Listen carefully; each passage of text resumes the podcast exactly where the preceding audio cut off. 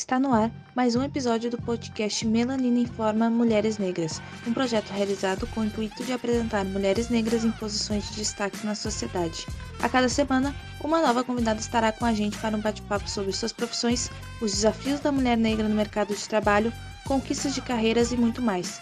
Quer conhecer mulheres extraordinárias? Então vem com a gente em um circuito de conhecimento e celebração da mulher negra. Eu sou Nayara Souza. E eu sou Julia Bart. E já segue a gente nas redes sociais, arroba no Instagram, para ficar por dentro de todas as nossas lives que acontecem sempre aos sábados, às 8 horas da noite. E hoje nossa convidada é a Dayana Santos, né, vereadora de Porto Alegre pelo PCdoB.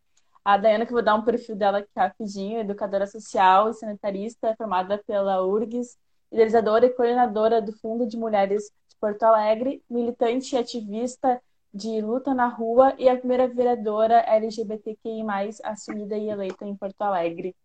Se faltou alguma coisa, se quiser complementar, Dayane. Acho que está ótimo, é isso. Só pelo fato da gente ter esse histórico de luta na rua, isso já significa bastante, assim, ó. Em tempos como esse que a gente está vivendo, isso é muito.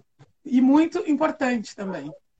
Com certeza. E aí, uh, começando aqui as perguntas né, que a gente separou para ti, Primeiro, eu acho que uh, fazer um panorama assim da tua formação, eu acho que é uma formação muito importante, né? E no que e o que realmente te levou a fazer educação e uh, que te levou a fazer, né, a tua formação e como é que aconteceu esse esse esse essa ideia realmente de se formar em educadora social? Eu sou inicialmente educadora social, mas também sanitarista. Daí são coisas distintas. Educação social eu trabalhava com educação social de rua e acho que isso é fundamental, assim, porque a educação social ela abrange é, um escopo muito grande, assim, de, de ações. Um educador social ele trabalha tanto na rua quanto em abrigos. Ele trabalha em diversas áreas, nas instituições educacionais, com, enfim, são muitas as áreas de atuação. Eu sempre trabalhei na rua sempre trabalhei com educação social de rua. E o que me levou até esse espaço é, foi justamente já ter uma aproximação com o trabalho da população em situação de rua e também com a militância. Foram muitas, muitas as, as vezes em que eu participei de atividades e aí me aproximei e fiz a formação. Na verdade, é uma formação que não é muito muito longa, assim, para se tornar um educador social, e iniciei os trabalhos na rua. Aí, concomitantemente, eu estava na universidade e também uh, na Universidade Federal, aqui do Rio Grande do Sul. E aí entrei em análise de políticas e sistemas de saúde, que é para ser o bacharel de saúde coletiva, sanitarista. O que me leva a essa escolha, Gurias, é eu sempre eu sempre fui muito voltada à área da saúde sempre gostei desse universo, isso sempre me chamou muito, assim. Em alguns momentos eu, eu iniciei psicologia, enfim, eu fiz alguns outros. Demorou um pouco para eu conseguir engrenar, e aí foi com a saúde coletiva que eu finalizei. A escolha pela saúde coletiva foi avaliando o, o currículo, assim, que era um currículo que trazia uma avaliação política da, das políticas de saúde, né, das mais diversas políticas de saúde, e com um olhar que saía do assistencialismo, mas que promovia ações, que fazia avaliação dessas ações. Então, isso me interessou muito, porque tinha a possibilidade de construir coisas que, executando enquanto assistência, seja pela psicologia, pela enfermagem, em outras áreas da saúde, que é mais específico, né? eu não, não havia me encontrado. Assim. Então, eu concluo esse curso e trabalhei já em alguns espaços com formação também voltadas para a área da saúde. Aproveito aqui para ressaltar para vocês que Porto Alegre é um município referência no curso de promotores da saúde da população negra. É um, essa é uma política, né, que é a Política Nacional Integral da Saúde da População Negra, que hoje, e acho que isso é importante porque isso é reflexo dessa construção desses governos que não priorizam e logo se vê porque fizeram aí o, o congelamento de 20, em 20 anos no investimento na educação e na saúde. No Brasil, atualmente, 5% dos municípios têm essa política efetiva. Então, é algo que é, é importantíssimo se a gente for olhar esse recorte em específico no momento em que se acentua a desigualdade, que a gente vê um aumento da vulnerabilidade das pessoas e essas pessoas têm um recorte bem específico de cor e de classe. Então, isso impacta diretamente nesses indicadores né, do Sistema Único de Saúde. E esta política, que é uma política que poderia estar auxiliando nesse olhar mais específico, onde, ressalto novamente, Porto Alegre, e, e isso vem da, da gestão da, da, Elaine Soares já há bastante tempo, e, e cito o nome dela porque é ela quem se desdobrou e quem se colocou à disposição para fazer isso, independente do governo que estava é, na gestão. Então, é, é, é fundamental porque é, é, um curso importante, com recorte específico, e numa conjuntura como essa, como falei anteriormente, traz aí é, essa, os indicadores necessários para a gente criar políticas para enfrentamento, né? Então, falo isso também porque por um tempo fui facilitadora desse curso, entre outras coisas. Mas é isso, acho que a escolha se dá primeiramente porque a gente reconhece nesses espaços são espaços que não são só de formação, são espaços também de organização e de conhecimento político para todas essas até porque tudo é político, né, Gurias? Absolutamente tudo é político. Mas enfim, vou devolver a palavra. E como foi a tua passagem pela universidade? Tive, ah, nós tivemos em alguns momentos, inclusive da ocupação em 2016, né? por exigir mesmo assim ó, um olhar mais específico naquilo que era necessário para manutenção do espaço do curso, mas também para garantia a permanência dos alunos, né? Como eu falei, não é só passar um vestibular, é só entrar na universidade, é como se mantém lá. Então, é, foi um, um período muito rico esse período da Universidade Federal, porque me fez transitar por espaços de formação para além do curso, de formações eh, políticas. Eu, eu, participei de muitos espaços também da extensão. Tive a oportunidade de, de ser bolsista na Rede Governo, colaborativa em saúde, na Rede Unida. Também são específicas da saúde que eu acho que a gente precisa ressaltar esses espaços que possibilitavam para os alunos uma vivência, uma experiência para além é, dos muros da universidade e que, por uma questão, novamente digo, uma questão agora de governo, dessa gestão do Ministério que, que não compreende isso como uma prioridade, são espaços de formação importantes que, que não recebem recurso suficiente para poder dar continuidade nessas ações. Eu fui muito feliz assim nesse período da universidade apesar de todos os questionamentos, e acho que a crítica também faz parte da construção desse espaço de saber, né, nessa potência que é uma universidade, para mim abriram-se muitas portas, muitas assim, foram inúmeras as, as possibilidades que, que para mim foram apresentadas depois desse momento da, da enquanto formação, mas também depois desse período da formação. Por também estar aberta a, a, a, novas a novos desafios assim tanto que, enquanto estava nesse período da formação na saúde, trabalhava na assistência do município. Então, é, é um curso potente, a universidade tem um papel fundamental para desenvolver essas habilidades né, nos indivíduos. Como disse, críticas à parte, acho que sempre a gente tem que estar, tá, constantemente tem que estar tá com esse olhar, que é um olhar que possibilita sempre a gente qualificar né, absolutamente tudo. Acho que a crítica é muito bem-vinda a partir do momento que tem essa, esse viés mas foi, foi bem importante assim para mim. Eu, sou muito feliz e sou uma entusiasta da saúde coletiva. Sempre falo muitíssimo bem, porque é, definitivamente, para mim, é um curso que tem no seu DNA essa, essa marca de transformar, essa transformação para olhar para as mesmas coisas. Sabe quando tu consegue olhar para além daquele contexto? E, e, isso eu acho que é muito caro em tempos como esse, que a gente tem tantos recursos é, restritos, né? Minimizados, então ter essa possibilidade da gente executar com qualidade ações, promover a promoção da saúde, né, Gurias, que é, isso impacta no sistema único de saúde financeiramente. Acho que é uma série de elementos que me fazem ser essa entusiasta e muito feliz, sempre falo que foi um período muito rico, muito mesmo. Bem importante. Tu comentou que Tu comentou que tu, tu, tu, trabalhou por um tempo, né, na, na, na, questão da área, assim, por onde que tu passou quando tu trabalhou como tanto educadora social e sanitarista, assim?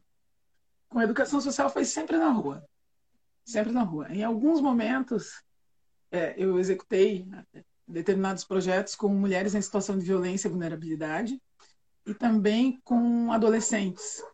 E aí com adolescentes também privados de liberdade, aquele período que tem, né, de, de socioeducativo, nas medidas socioeducativas, mas em grande parte foi na rua, assim, com, com a educação social. Mas como sanitarista, eu trabalhei na execução de projetos, daí foi desde saúde da mulher, saúde da população em situação de rua, da Política Nacional Integral da Saúde da População Negra, deixa eu ver, LGBTQIA+, das políticas específicas, assim. Então, foram diversas as áreas, assim, foi bem mais amplo. Como sanitarista, eu já tive uma boa... Ah, na vigilância sanitária também, tive um tempo de, de estágio, que também depois me possibilitou fazer formação, e foi muito bacana, assim, acho que foi, foi fundamental, inclusive, para o desenvolvimento deste olhar é, mais questionador para questões estruturais, assim, que são necessárias ser modificadas e a gente vê que daí depende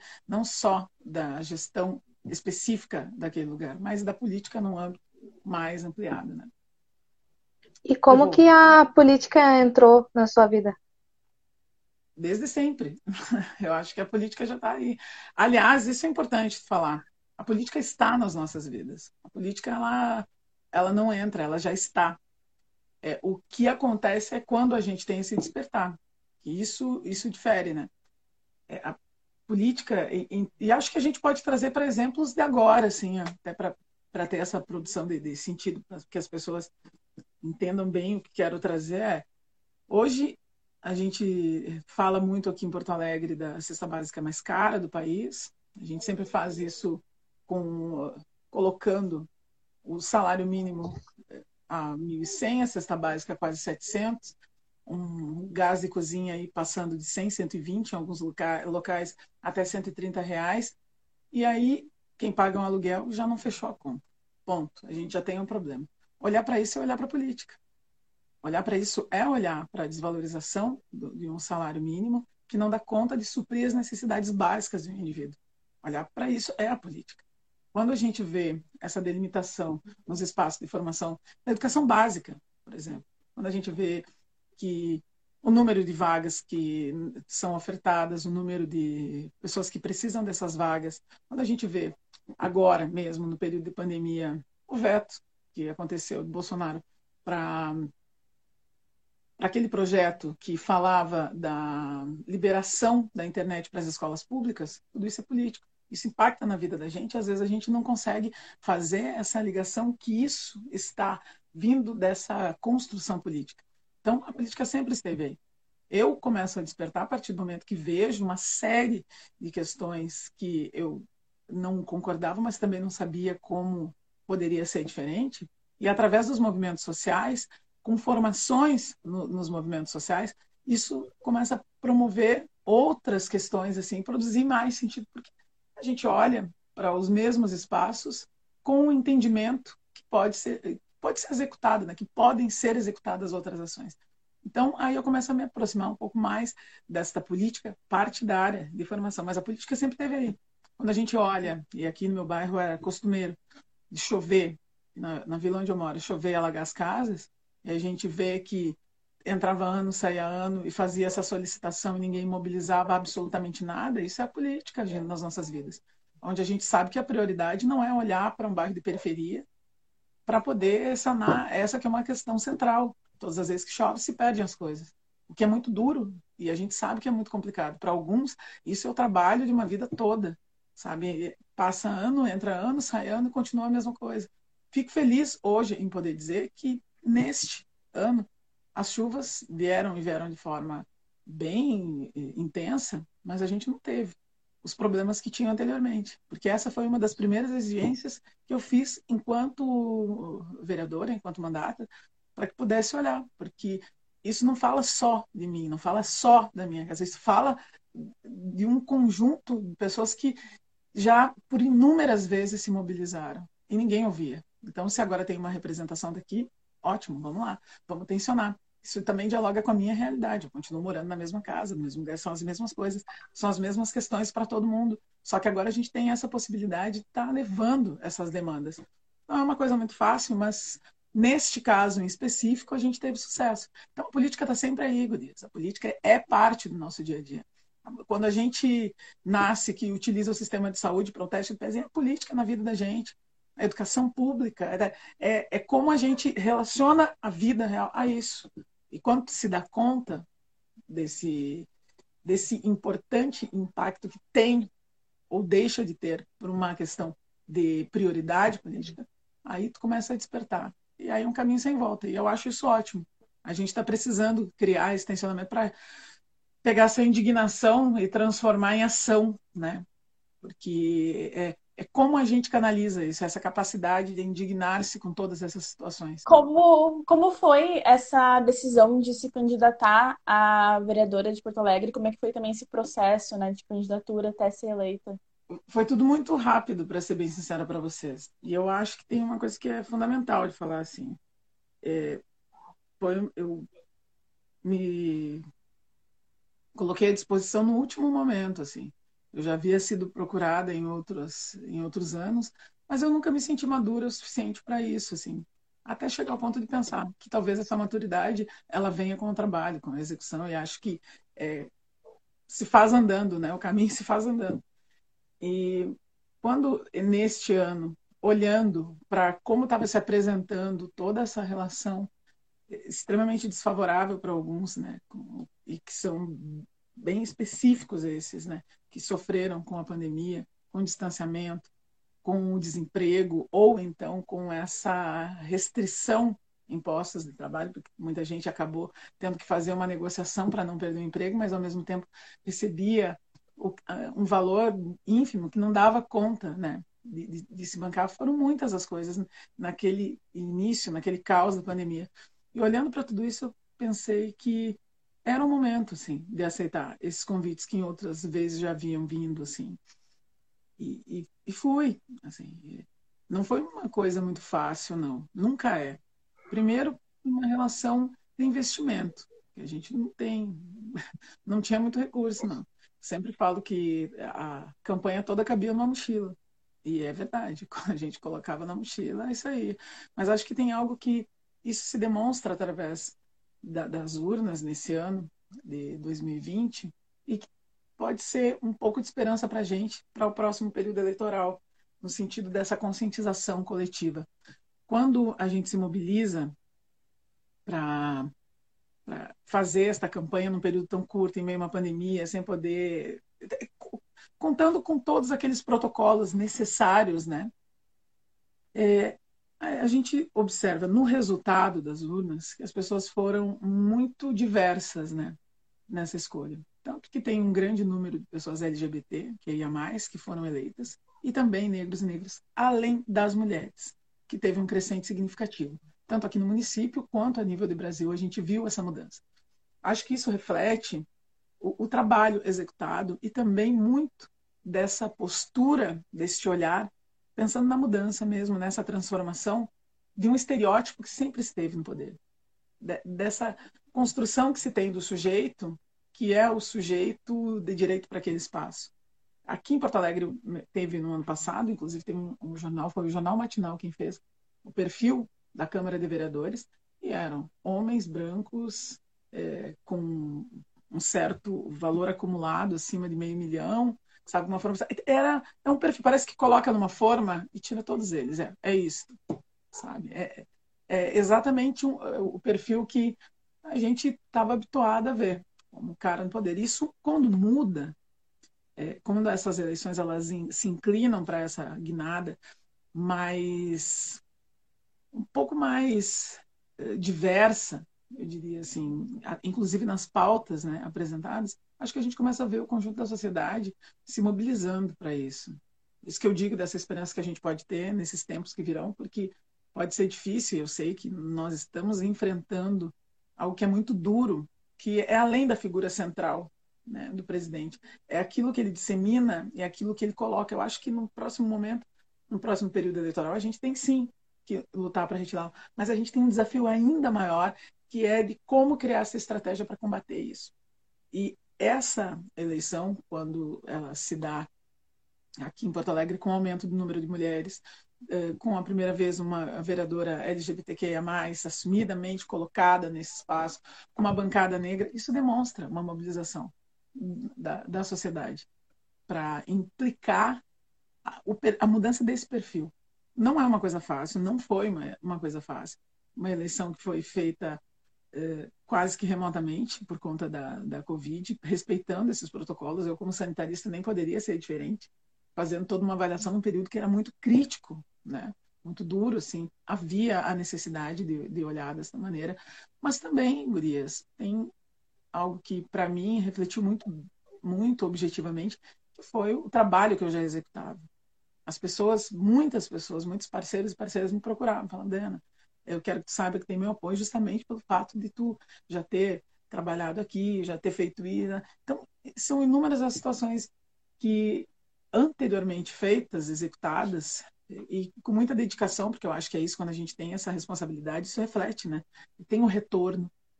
Mas digo, ressalto que o investimento ele impacta muito, assim. Não ter é, um valor significativo para investir na campanha é algo que, nossa, isso impacta muito.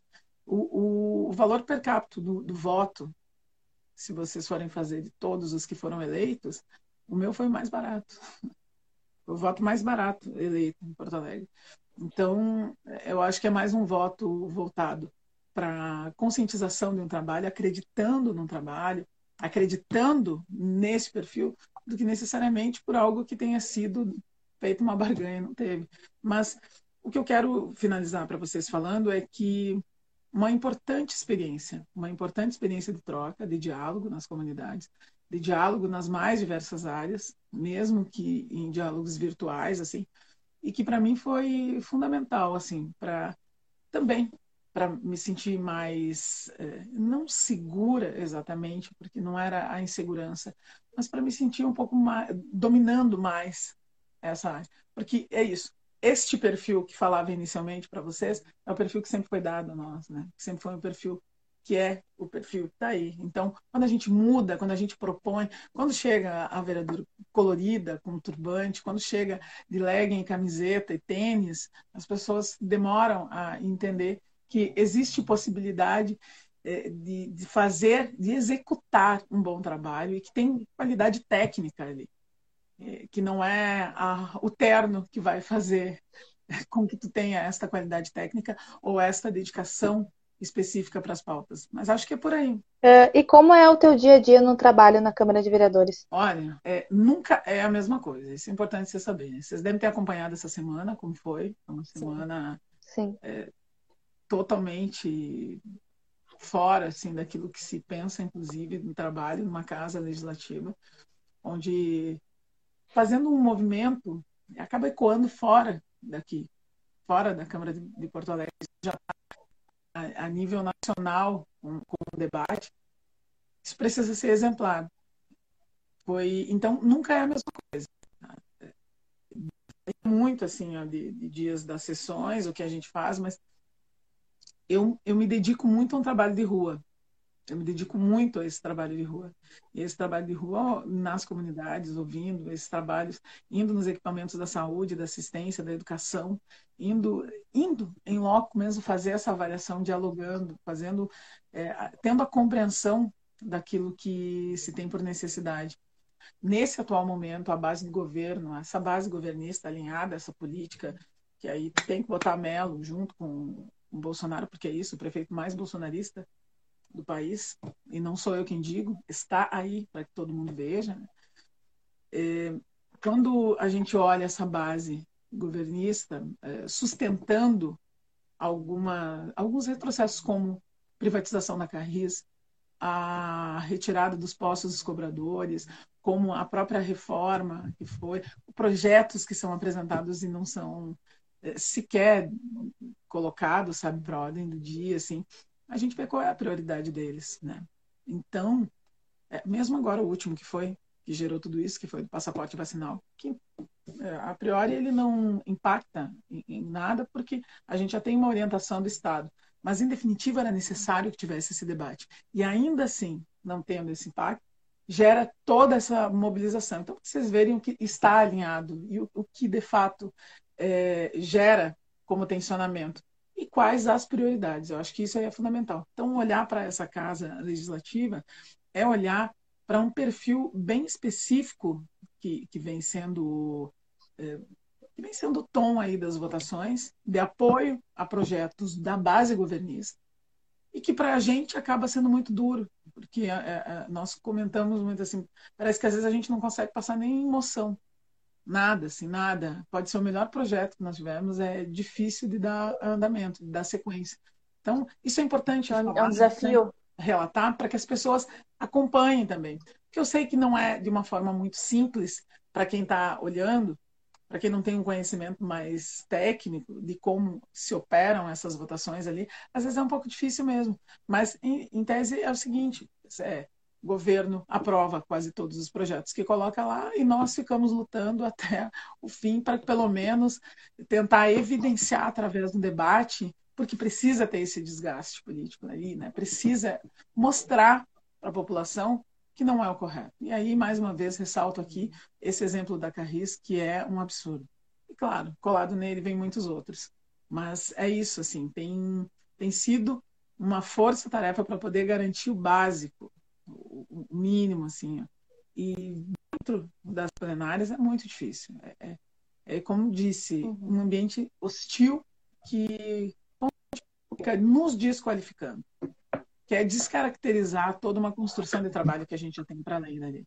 Talvez pelo perfil, eu acredito que seja por isso, assim, pelo perfil que traz ali uma outra representação de parte que é. antes eles só utilizavam como plataforma política e não como trabalho de base. A gente vem com uma outra perspectiva de, de execução.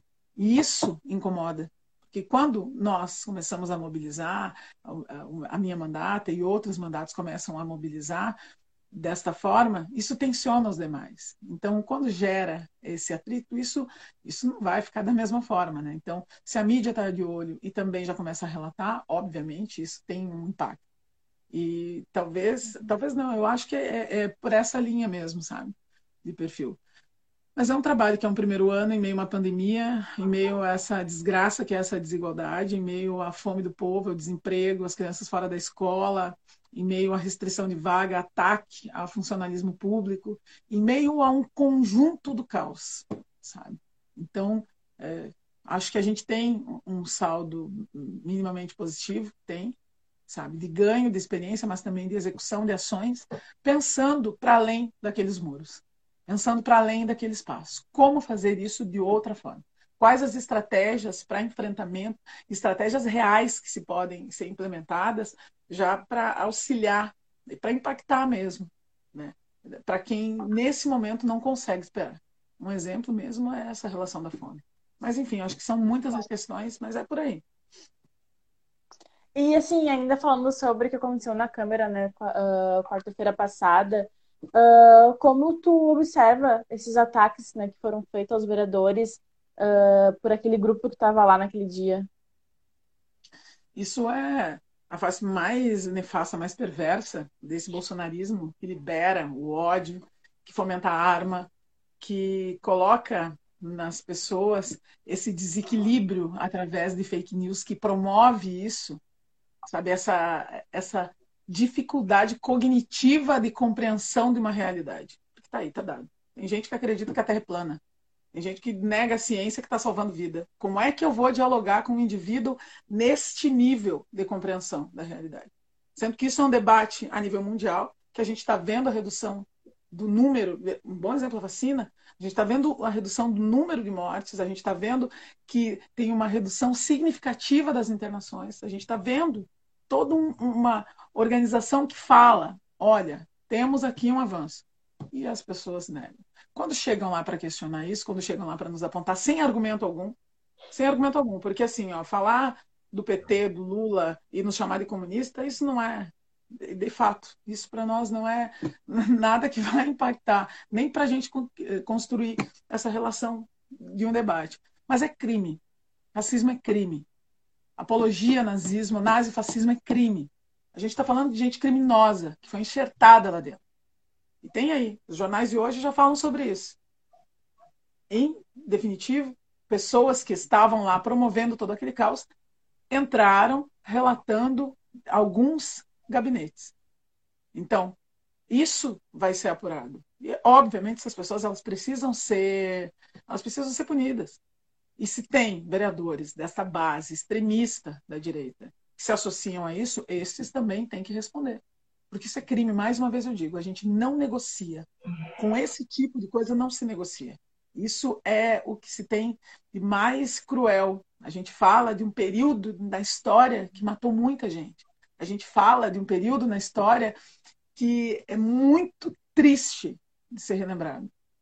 E não, não se pode considerar, não se pode conceber a possibilidade de que pessoas utilizem aquele espaço para esse tipo de mobilização. Aliás, espaço algum, mais uma vez ressalto, é crime. Então, se é crime, precisam ser punidos. Foi horrível. Isso é horrível. Sem falar que essas pessoas são aquelas que digo, acreditam em armas, andam armadas, fazem apologia à utilização disso por conta dessa imbecilidade do Bolsonaro, que não consegue garantir o feijão, e ele mesmo falava isso há um tempo atrás. Não tem fuzil, feijão, fazendo uma, uma correlação que nunca vai se dar, né, exato. Então, é, é, é de uma é de uma estupidez, é de uma ignorância tamanha que a gente tem que lidar. É assim mesmo. É crime é crime. Ponto não se tem como dialogar. Com esta, é, esta corte, esta gente que não tem essa capacidade crítica. Como falei, gente para mim que acredita que a Terra é plana, ponto. Não tem. Sabe? É, é, é isso. É, é, com esse tipo de indivíduo que a gente está debatendo. Então, acho que é por aí, Gurias. Assim, ó, é olhar e que isso seja uma medida exemplar. E que sejam medidas exemplares. E que sirva para compreender que nós não vamos mais se, eh, se calar diante disso. Até porque, anteriormente, acho que é, é importante até trazer isso, nós não nos calávamos, nós éramos silenciados. Nós não tínhamos o espaço devido para fazer esse debate, pois agora temos e vamos utilizá-lo até o esgotamento deste.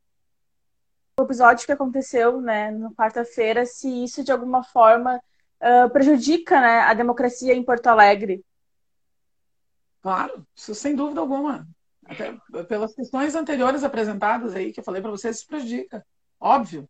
É porque a gente não está falando de um debate. A gente não está falando aqui de ideias expostas. A gente está falando de crime. E não tem como construir democraticamente nada diante disso que é um crime. Ponto.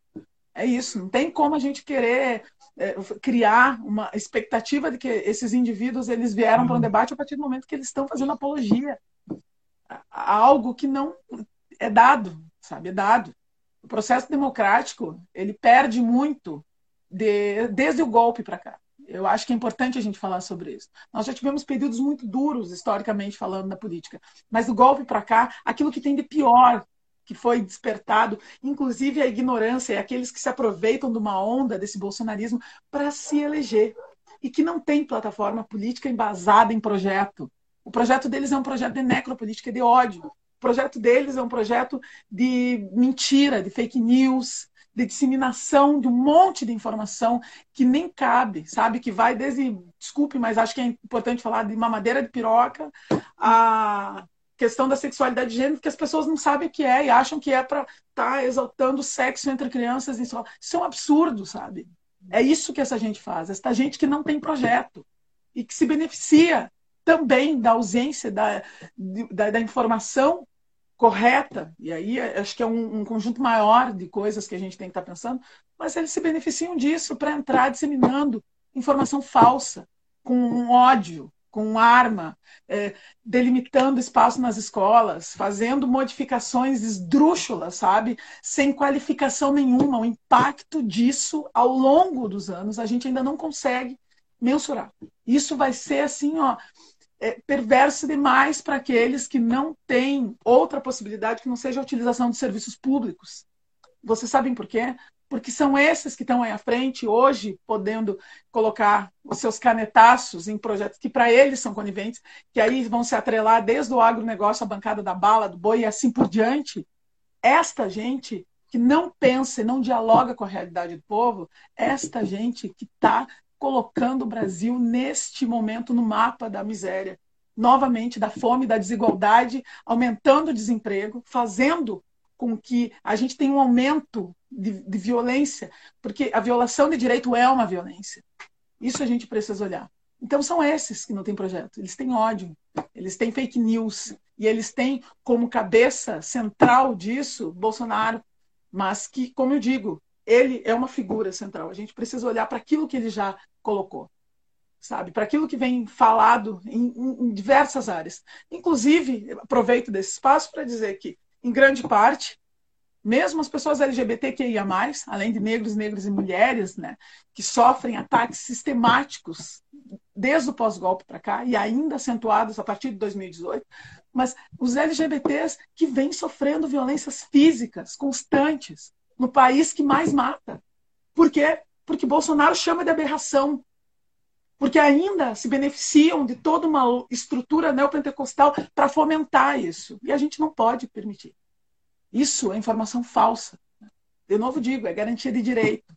A gente precisa olhar para isso. Esta gente bota a Constituição no lixo o tempo todo e fala que utiliza dela para isso. E, e, é uma falácia.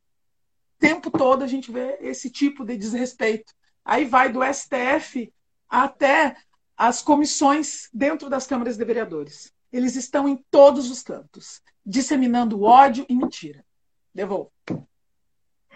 Bom, a bancada negra foi um grande avanço na Câmara de Vereadores, mas há ainda mais a ser feito, principalmente em relação às mulheres negras e à comunidade LGBTQIA+. Minimamente a gente está falando disso, assim, de, de, de possibilidades apresentadas. Tem que ter política pública efetiva.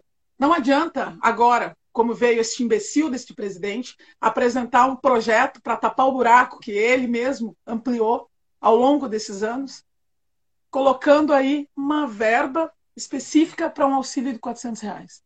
Isso é, de novo, Gurias, a forma mais estúpida de construir uma plataforma política, um palanque para um próximo ano eleitoral. Isso é um absurdo que não tem tamanho.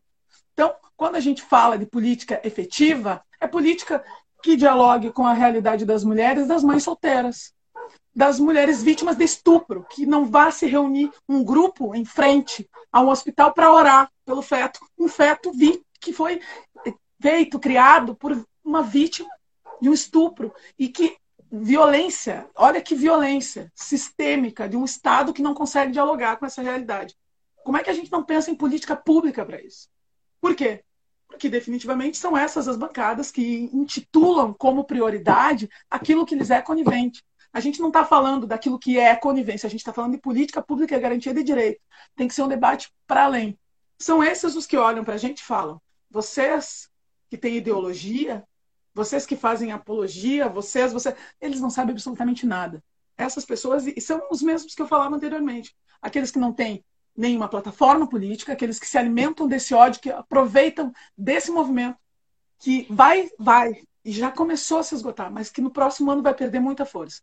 Então, se a gente quer ter uma mudança, uma transformação, a gente tem que começar a pensar em política pública efetiva, em geração de emprego e renda, em acesso ao mercado de trabalho, garantia, garantia de que isso não seja pontual, porque isso também é importante. Uma série de projetos que são colocados são pontuais. A gente não precisa de nada que seja pontual. E outra coisa, a gente não está falando de uma abertura de um espaço para uma determinada sigla porque nós consideramos importante. Não, a gente está falando de um conjunto da sociedade que cria, constrói, que paga imposto, sabe? Que está aí, ativamente participando. Então, isso precisa ser olhado de outra forma. Quando é, a gente vê algumas iniciativas, que são específicas para mulheres ou LGBTs, como vocês falaram, mesmo a população negra, e acho que aí também a gente pode trazer uh, as pessoas que vivem com deficiência. Tem uma série de, de, de, coisas que eu acho que precisam ser olhadas. A gente tem que pensar nisso, assim, ó. Qual é o impacto disso? Esses neoliberais da grana alheia, eles gostam muito de ficar fazendo contas, deveriam ver o impacto que isso tem no orçamento. Deveriam olhar para isso. porque isso impacta no orçamento. A partir do momento que tu investe na educação, isso tem um impacto lá adiante. Isso tem estudos que falam. A cada isso nos Estados Unidos, a, cada um dólar investido dá numa média de tempo que agora não me, me, foge aqui, mas é um período bem curto de tempo, o retorno de 4 a 6. Então, isso na economia impacta. A gente está falando do produto interno bruto, que vai ser qualificado. Tem que olhar para isso com responsabilidade devida. Não adianta a gente ficar passando pano, ficar aí criando projetos como esse. Vou trazer de novo, porque o Bolsonaro utiliza do dinheiro do povo para se promover eleitoralmente. É isso que ele está fazendo com este auxílio, que só mudou o nome, mas é a mesma coisa, e a gente bem sabe do que se trata. Muda o nome, dá uma cara nova para ver se consegue dar uma limpada na imagem dele, que é um incompetente, uma gestão pública incompetente, e não conseguiu fazer o mínimo para reduzir as mortes no período mais duro que a gente teve. Deste, que foram esses dois anos, né, nem chegam a dois, é um ano, quase dois anos da Covid, onde mais de 600 mil pessoas morreram. E a gente descobre aí numa CPI corrupção em torno de vacina, é rachadinha, é um monte de treta com os filhos. É, isso, é, é, isso é de um absurdo. Aí quando a gente olha, ele vem com esse discurso dizendo: olha, estou aqui apresentando uma possibilidade. Ele quer tentar fazer com que a gente descaracterize o caos que ele promoveu, aí, vendendo de forma muito baixa. E não só, eu acho que, e de novo trago isso, ele representa essa onda, mas são muitos os outros que fazem da mesma maneira. É preciso a gente trazer isso dessa perspectiva, Gurias, porque o próximo ano é um ano eleitoral. E se a gente Sim. não está atento a isso, a gente vai diante desse caos do povo que está passando fome. O primeiro que entrar numa vila entregar uma cesta básica e dizer, olha, tá vendo, eu estou te ajudando, vai levar. Mas este, tu pode ter certeza que é aquele que vota contra os projetos que poderiam estar tá dando possibilidades reais desta pessoa não precisar dessa cesta básica. É disso que a gente está falando. Política pública e efetiva é isso. É quando tu possibilita para esse indivíduo que ele possa fazer as escolhas, que ele tenha os recursos para escolher aquilo que ele quer comer, onde ele vai viver, qual a escola ou de que maneira ele vai conduzir o processo educacional dos filhos dele. Sabe? Isso é que a gente precisa fazer as pessoas entenderem. Do restante, é tudo falácia para colocar as pessoas sempre neste mesmo patamar da manutenção da pobreza. A gente tem que ficar atento a isso. Política pública efetiva serve justamente para isso para que a gente possa romper estes ciclos, que são sim ciclos de violência. Se a gente não está garantindo o mínimo, se o Estado não consegue fazer isso, ele promove a violência, ele promove o caos e tem que ser responsabilizado. E finalizo dizendo que espero mesmo que Bolsonaro seja criminalizado nos tribunais internacionais, porque o que ele fez também é crime, é um crime de responsabilidade. Por muito menos que isso, nós tivemos muitos outros que foram cerceados, sabe, foram ceifados do fazer. Este, Senhor, ele precisa responder.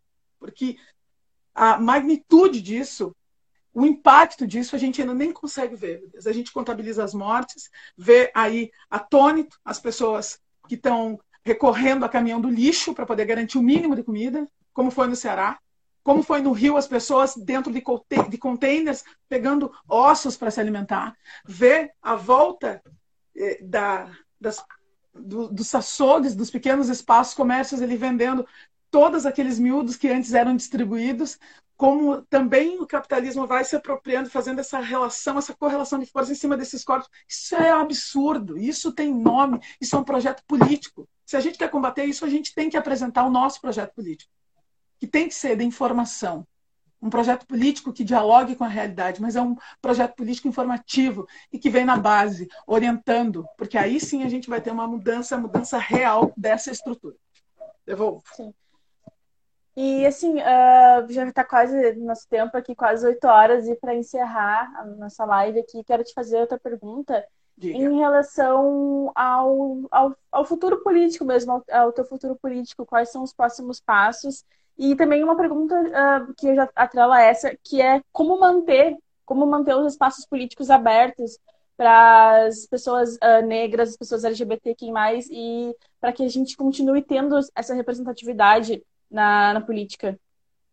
Formação, formação, formação, formação. É isso. Quando a gente não consegue compreender essa realidade, quando a gente não consegue fazer o um mínimo de, dessa relação daquilo que impacta nas nossas vidas, que foi o que a gente conversou aqui ao longo dessa uma hora, a gente não se mobiliza.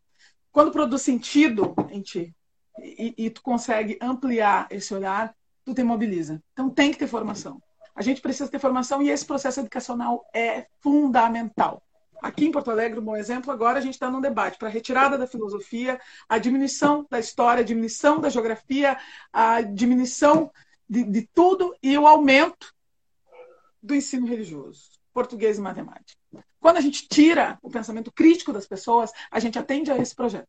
Então, é, é, é combater isso e para poder ampliar, precisa ter essa formação. A gente precisa fazer com que a informação ela corra solta. A gente precisa eh, levar para as pessoas essa essa forma mais simples talvez de entender como a política impacta no dia a dia, que era o que nós conversávamos lá no início, para que estas também se entendam como parte fundamental desse projeto, desse processo de mudança. Pegar esta indignação que nós falávamos e colocar ela a serviço dessa mudança que não é uma coisa fácil. Pensem em vocês. Uma mãe, um pai de família que sai às seis, seis e meia da manhã e volta às sete da noite.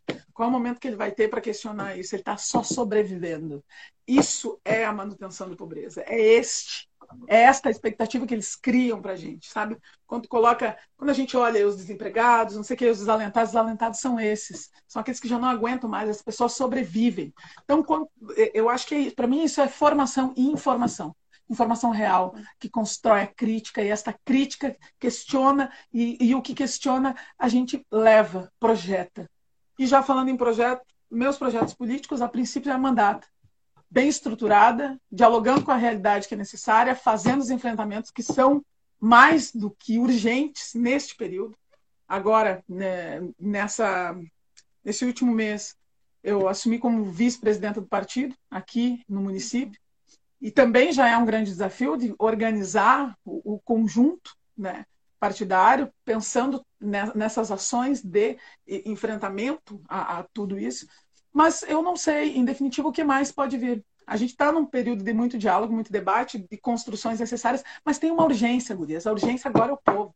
A urgência agora é isso. A urgência são essas ações que a gente precisa colocar aí no dia a dia. Eu acho muito imaturo e acho muito imaturo mesmo quem se beneficia desses momentos, criando estratégia para já se candidatar lá adiante e não pensa na realidade de agora. Se tens um mandato, utilize dele agora como ferramenta de luta. Utilize ele como ferramenta de enfrentamento, utilize ele como um espaço de busca de garantia de direito. E é isso que eu me proponho a fazer. O que vem depois é depois. É, são outras coisas, são outras questões. Mas acho que tem que se estruturar bem neste. Tem que ter bem claro, muito objetivo, o que se quer fazer agora. Gostaria de agradecer pela disponibilidade por ter participado da nossa live.